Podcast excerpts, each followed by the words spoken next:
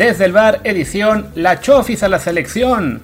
Sí, La Chofis, él es el auténtico salvador, él es quien nos puede llevar en el Mundial a conseguir el ansiado cuarto partido. Sí, sí dije cuarto, porque el quinto ni de broma lo vamos a alcanzar. En este Mundial, la verdad es que sí pinta para que no pasemos el tercero en este momento, así que hace falta un revulsivo, hace falta alguien que ponga la chispa, hace falta un talento que nos salve de Lewandowski y compañía para poder avanzar al cuarto, y ese es la Chofis. ¿Verdad que no, verdad? Pero bueno, ahorita hablamos de eso. Yo soy Luis Herrera y este programa, como siempre, lo encuentran en Apple Podcasts, Spotify, Amazon Music, Google Podcasts y muchísimas apps más. Por favor, suscríbanse en la que más les guste de preferencia, como siempre les digo, en Apple Podcast, porque también nos hace mucha falta que nos dejen ahí un review con comentario, review de 5 estrellas por supuesto, y que así más y más gente nos encuentre. Como también queremos que encuentre el canal de Telegram desde el bar POD, desde el bar Pod, donde ya saben, mandamos ahí los avisos de que el programa ya está disponible para ustedes, mandamos también columnas, colaboraciones exclusivas, los streams de los mejores eventos, ya pronto ahí vamos a poder poner inclusive partidos que de momento no nos alcanza porque hay demasiados al mismo tiempo, pero bueno, ahí estamos todos los días o casi todos los días tratando de echarles una mano para seguir lo que es la actividad de mexicanos, sea en el fútbol europeo, en, la, en el Fórmula 1, en el boxeo y también, claro, un poco de Liga MX, como hemos hecho esta semana con la doble jornada. Y hablando de doble jornada, ahí, por ahí sale el tema con el que arrancamos hoy, con, es, con esto de la Chofis, que pues está desatado. Desatado la Chofis con el Pachuca eh, en un gran momento y ya empieza a haber voces que no sé si irónicamente o no, pero como que lo quieren candidatear a, a ser también eh, llamado a la selección. Y creo que esto es pues, un signo de lo que suele pasar en nuestro fútbol, en, lo que, en el que cualquier jugador se pone de moda y todo mundo se aloca con él para la selección, ¿no? Nos ha pasado, bueno, o ha pasado en nuestra liga en el último año con Alan Mozo, cuando daba muchas asistencias, aunque defendía la patada. Nos pasó también con Juan Pablo Vigón, un jugador sí, muy sólido, muy mediocampista, pero a fin de cuentas, mediocampista pues de nivel Liga MX muy bueno, que en selección me parece hay jugadores que tienen eh, mayor trayectoria, mejores, mejor, mayor calidad, mejores alcances, digamos, y pues Bigón, digamos, se, se, apagó el furor por él y ya nadie se acuerda. Después el mismo caso con Aldo Rocha, con el Atlas bicampeón, con Rocha como la gran figura, cuando en realidad la gran figura pues eran eh, Quiñones, Furch, eh, ¿quién más? El portero Camilo Vargas, me falta el nombre del defensa que ahora mismo se me olvidó, pero bueno, en su mayoría los extranjeros ahí eran los, principales eh, aportes. Y sí, también, evidentemente, Rocha o, Jeremy Márquez o Luis Reyes también lo hacían a buen nivel, pero bueno, no era para volverse locos. Ya el que tuvo una oportunidad fue Luis Reyes, una oportunidad pues muy breve, entonces no es justo en, parte para él analizarlo, pero bueno, no, no pudo destacar mucho, no va a estar tampoco en la lista del mundial. Y en esto de las modas, pues seguimos, seguimos. Ahora la siguiente moda, Alejandro Sendejas, con el, con el buen arranque que tuvo con el América. También todo el escándalo que se ha hecho a su alrededor por el tema del, de la dichosa carta que le pidieron que firmara. Una carta que además ni siquiera sería vinculante porque no han hecho el bendito One Time Switch. Pero bueno, con cada jugador que sale eh, teniendo una serie de buenos partidos, ya se empieza a dar de, de él para la selección. Eh, se quejan todos de que Tata Martino no, no llama a los buenos sino a los consentidos.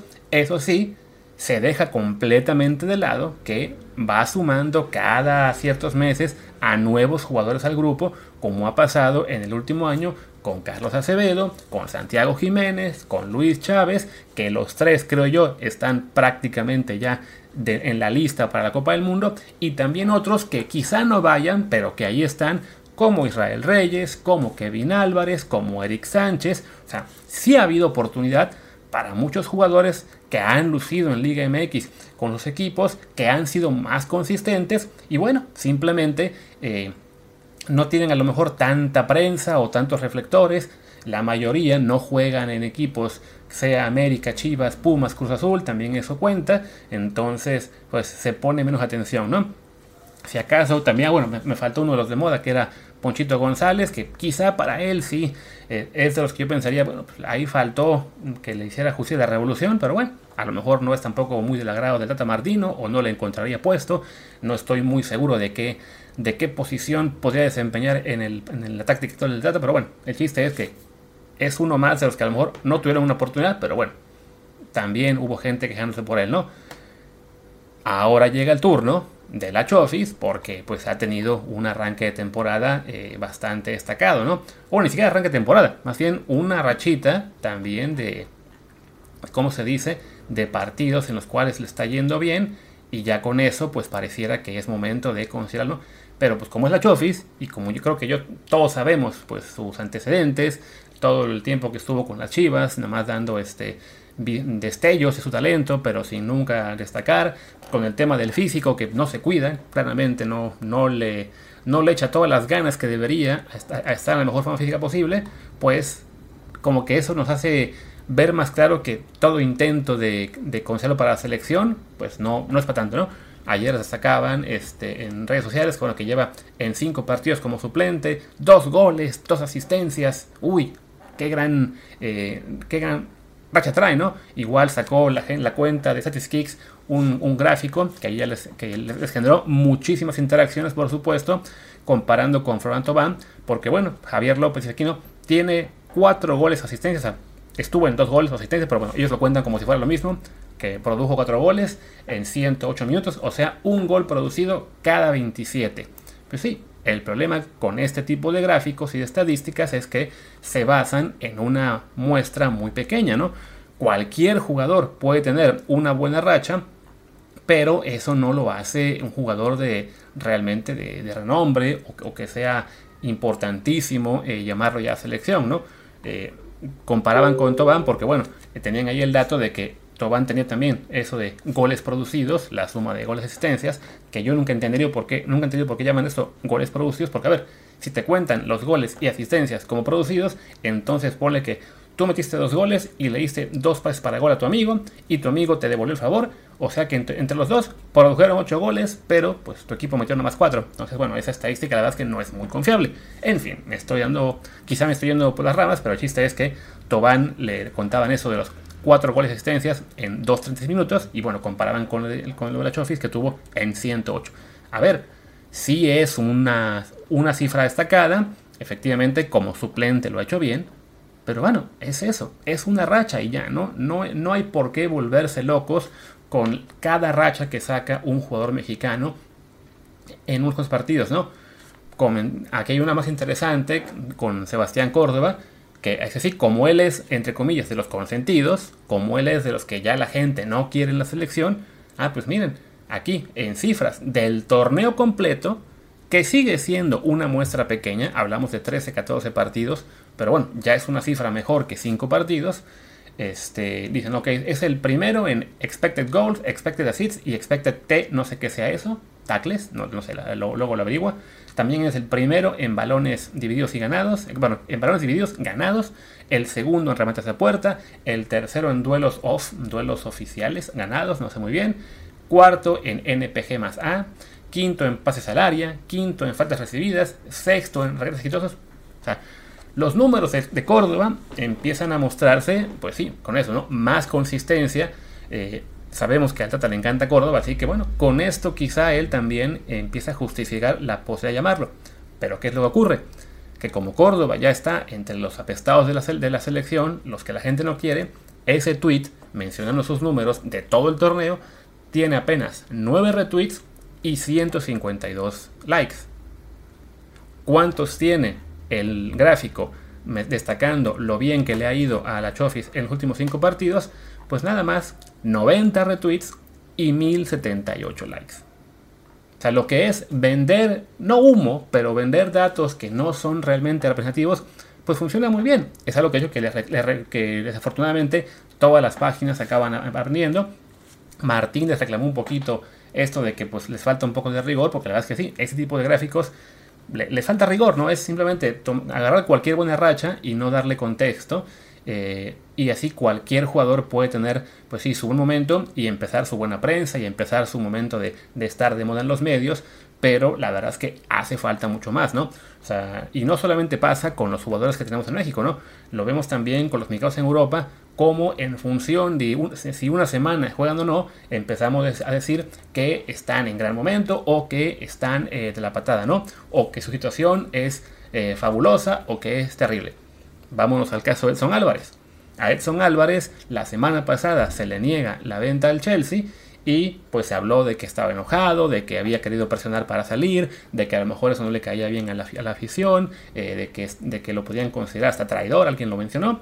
¿Y qué pasa? Que una semana después el Chelsea corre al técnico, así que qué bueno que no se fue para allá, y Edson marca el primer gol del equipo en la Champions League, le ganan a quien fue al Rangers, él juega bien, la gente le aplaude y entonces sí recordamos de que, ah, es el único mexicano en gran forma, ah, en, en Amsterdam la gente lo perdonó, ah, todo pinta fabuloso para él.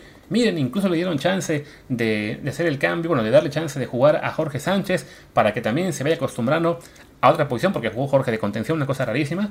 A ver si no pasa que en tres semanas ya empezamos a decir que Jorge Sánchez podría ser parte del tridente del medio campo con Edson Álvarez y Eddie Gutiérrez. Ah, no, pero Eric Gutiérrez no jugó creo este fin de semana, no es titular esta semana en la Europa League. Uy, es que ya se cayó de la alineación, ya no lo quiere el técnico. Y a lo mejor es que efectivamente en este momento no está teniendo tantos minutos como año pasado, pero puede que dentro de dos, tres semanas lo juegue todo, porque a fin de cuentas hablamos de una temporada en la que todo está apretadísimo, en la que entre Liga, Europa League, este, Copa, y además, convocatoria de selección, pues los jugadores están recargadísimos y habrá minutos para todos. Pero insisto, va a depender de qué pase cada semana, que cambie nuestro, nuestra moral, nuestro humor y el cómo verlo, ¿no? Santiago Jiménez, estábamos encantados con que le metiera un gol y dieron asistencia. No me acuerdo quién fue, ya no olvidé el nombre del equipo rival, pero bueno, fue hace 10 días. Y pensando, ya, no falta, falta muy poco para que le gane el puesto a Danilo con el Feyenoord. ¿Y qué ocurre? que el técnico advierte, todavía no está físicamente a punto, no crean que está para jugar 90 minutos todavía, y en el siguiente juego no le da un solo minuto. Y entonces también empiezan las sensaciones de que, uy, el técnico no le gusta, o lo van a sentar, o, o a lo mejor este, no, simplemente, bueno, era un partido en el que el técnico decidió probar otro jugador, porque insisto, es un, es un, es un equipo que tendrá muchísima actividad, así que a algunos les tocará jugar eh, muy seguido, a otros quizá pasarse un partido o dos sin ver minutos, ¿no? Fue el caso de Diego Laines también.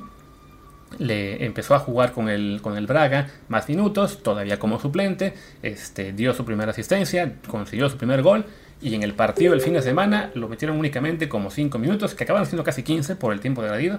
Pero, pero añadido. Pero bueno, uy, no, no, ¿qué pasa con Diego? No se gana el puesto. Y ya incluso los, los que son anti-lines, ¿no? No le puede ganar el, el, puesto a Ricardo Horta, ni se lo va a ganar porque es la figura su, pleito es con Yuri Medeiros, pero bueno, no siempre va a entrar de cambio por Yuri Medeiros, ¿no? Que fue el caso del partido previo. Hubo, otro cambio por Medeiros y ya Lens entró más tarde. ¿Qué ocurre hoy en la Europa League? Que estoy grabando el episodio cuando está a punto de empezar esto. Perdón, se nos fue el avión y, no lo pudimos hablar un poco antes. De hecho, el plan era hablar de Champions League hoy, pero no tuvimos este, compatibilidad de horarios y entonces acabé haciendo este episodio de Champions. Por cierto, hablaremos mañana más a fondo, ahí sí Martín y yo.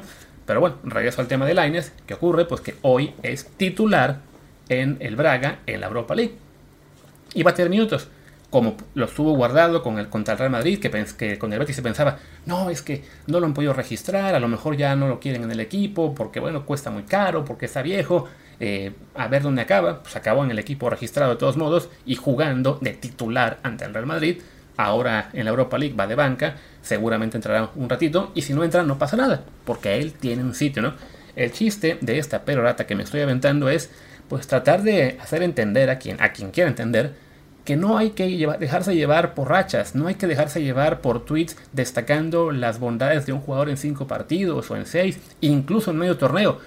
Es en parte esto por lo cual eh, nos da la sensación de que Tata Martino o cualquier técnico se casa con los mismos. Es cierto, sí, que hay jugadores como Pizarro, como, como Romo, como, no sé, este, Gallardo, que uno dice, bueno, pero ¿por qué lo sigue llamando? Bueno, Gallardo, aunque no les va a gustar a muchos, está empezando a jugar mejor. En el partido de la selección la semana pasada ante Paraguay, aunque se perdió, él fue de lo menos malo, ¿no? Eh, hay quien dice incluso que la selección jugó bien. Yo francamente tengo ahí mis, mis dudas. Creo que más bien fue que el rival era un rival muy, muy débil, muy este, con poca intensidad, y eso permitió que México llegara mucho, pero bueno, el chiste es que Gallardo fue de los que tuvo mejor participación, y por eso es que Tata lo, ha mantenido, ¿no? Porque Tata está pensando no simplemente en quién está mejor este mes, sino en quién le puede dar mayor potencial en Qatar. Él cree que también Pizarro lo puede hacer. Bueno, pues yo creo que es el único que lo cree y que ya se está convenciendo de que no, a tal grado que ni siquiera lo usó de Paraguay y en este partido que hubo en, Monterrey contra quién fue, contra Cruz Azul creo, este, estaba Pizarro en la banca. Pero bueno, es, es como funciona esto, ¿no? Es mm, llevar un, pues un seguimiento más largo y estar consciente no nada más de, de lo que ha sido el último mes, sino en general el, último año quizá y también, bueno, el, el, potencial a futuro, ¿no? Ya pasó, por ejemplo, lateral derecha que estaba casado con el Chaca Rodríguez, todo el mundo no entendía por qué, y ya el Chaca Rodríguez no cuenta en la selección. Yo creo que Luis Romo, eh, de entrada, pues bueno, hace un año y medio era de los fijos en el 11 o al menos de la rotación, ahora ya es un suplente del suplente, quién sabe si le alcance para entrar a la lista, pero oye, si hay una evolución en estos llamados y en estas eh, eh, alineaciones y también en quién tiene un rol más importante, pero insisto, es algo que se lleva con, con tiempo, ¿no? No simplemente por una racha.